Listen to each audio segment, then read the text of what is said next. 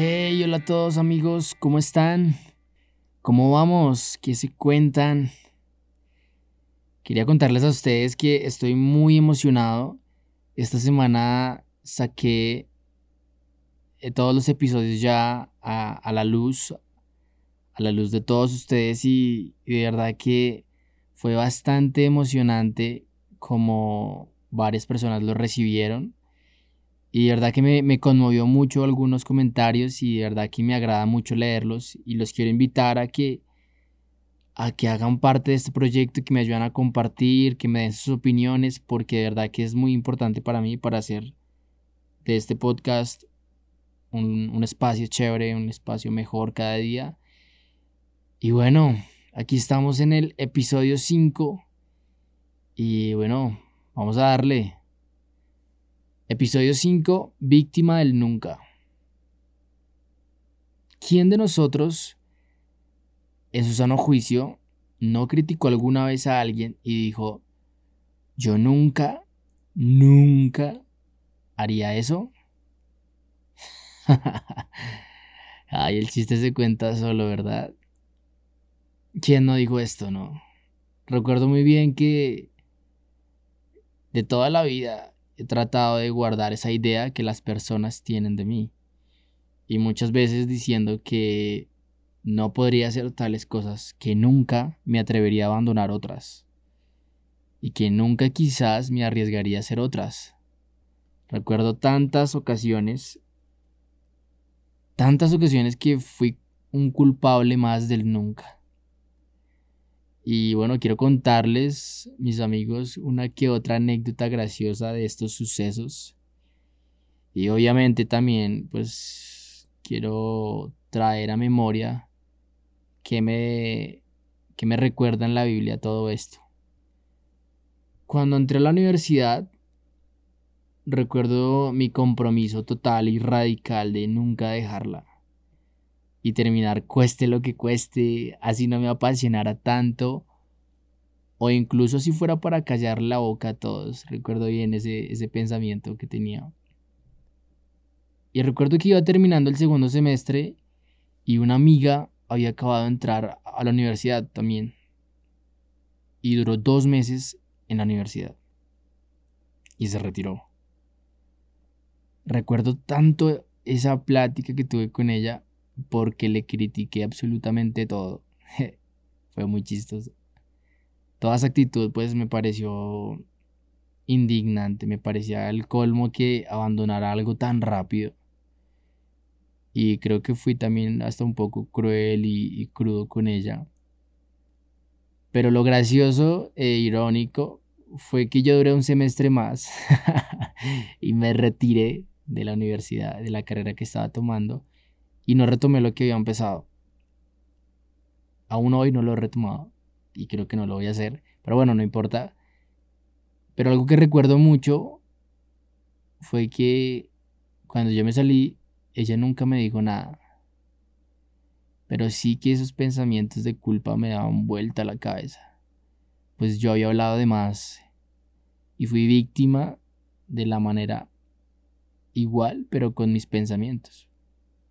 De hecho, ella ya terminó su carrera, es profesional, y yo he probado ya con tres carreras. Ay, yo me río porque es divertido. Y sí, fui víctima total de, eso. Pero bueno, ¿quién, ¿quién no ha sido víctima, no? ¿Quién no dijo que no le iba a gustar una persona de ciertas características? ¿No? ¿Quién no creó un prototipo diferente a lo que quiso? Pues eres silencioso y ella era ruidosa. Eres buena y él es malo. Eras delicada y él todo una tarbán. Eras introvertido y ella extrovertida.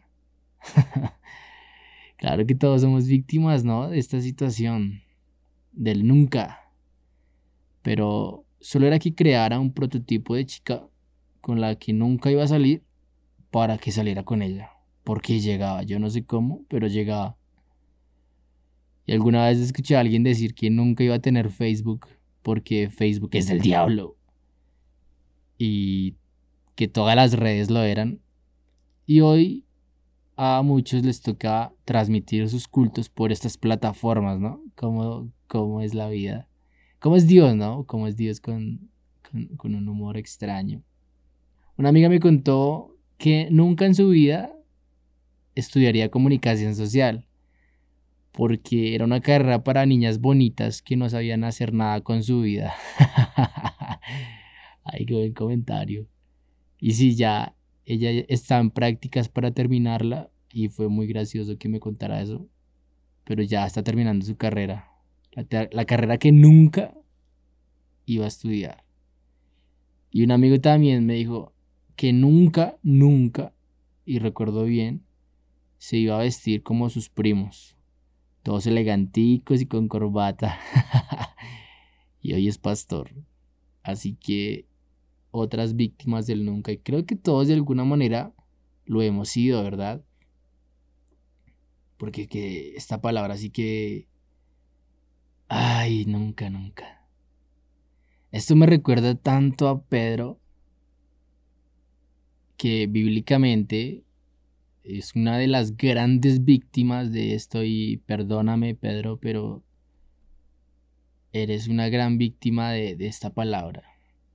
En Mateo 26, versículo 30 en adelante, justo después de haber cenado Jesús con los discípulos, imagínate, imagínate esto, uno de los momentos más solemnes que conocemos en la historia y no solo bíblica, ¿no? Sino mundial, porque esto es algo que todos conocen, que todos saben, bueno, la gran mayoría. Justo de recibir después los discípulos el nuevo pacto de Dios con nosotros. Imagínense ese gozo, ¿no? Ah, esa comunión que había, todo era perfecto. Y en camino hacia el monte de los olivos, Jesús le dice a sus discípulos lo siguiente, dice, todos vosotros os escandalizaréis de mí esta noche, pues escrito está, heriré al pastor y las ovejas del rebaño serán dispersadas. Pero después que haya resucitado, iré delante de vosotros a Galilea. Y abro paréntesis, aquí entra mi parte favorita de esta historia, que es a donde quiero llegar. Cierro paréntesis, dice, pues respondiendo Pedro le dijo, aunque todos se escandalicen de ti, yo nunca, repita así textualmente, nunca me escandalizaré. Nunca, nunca, nunca, pero nunca digas nunca.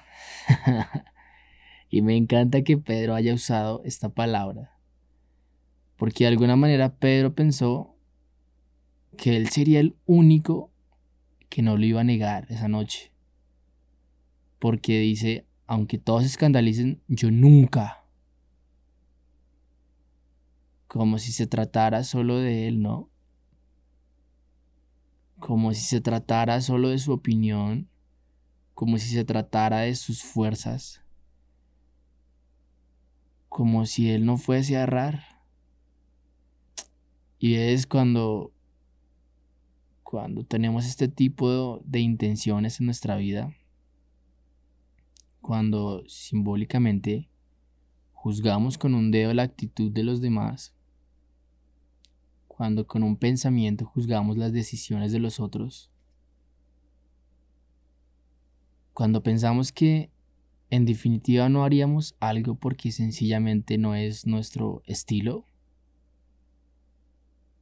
automáticamente nos va a caer tres veces ese peso encima.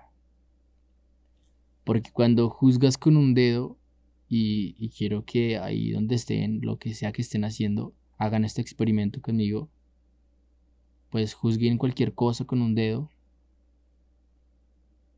Si se dan cuenta, en su mano hay tres dedos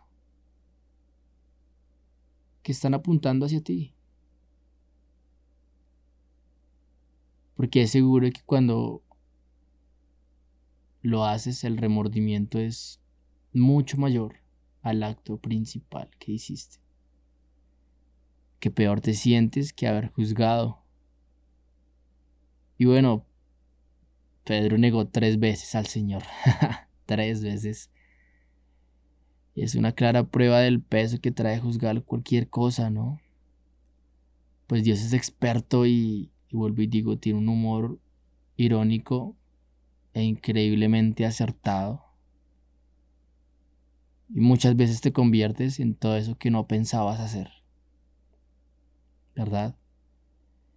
Y en Proverbios capítulo 10, versículo 14, en la versión TLA dice, así textualmente, dice, el sabio sabe callar, el tonto habla y causa problemas. Porque en ocasiones guardar silencio es la decisión más sabia y cuerda. Aunque no siempre se debe, se debe callar y quiero ser claro con esto. Pero en esta específica ocasión sí que lo es, ¿verdad? ¿Y por qué no, por qué no mejor hacemos, así como dice Pablo a los Gálatas, que si alguno es sorprendido en alguna falta, pues vosotros que sois espirituales, restáurenle con un espíritu de mansedumbre, considerándote a ti mismo no sea que también pues seas tentado. Y sí que resume la idea de este episodio, de este versículo. Pues de eso se trata. Considérate a ti mismo. Porque de seguro, quizás un gran porcentaje indica que te vaya a pasar igual, lo mismo. Porque necesitamos restaurar con espíritu de mansedumbre porque, por eso somos espirituales. Porque quizás nunca es el camino más cercano a hacer algo que no quieres. Víctima del nunca. ¿Eres una de ellas? Bueno, ya sabes qué hacer. Considérate y restaura con espíritu de mansedumbre. Y eso es todo amigos. Episodio 5. Un abrazo para todos y ánimo. Los estaré leyendo y espero escuchar sus opiniones. Se cuidan. Un abrazo. Chao.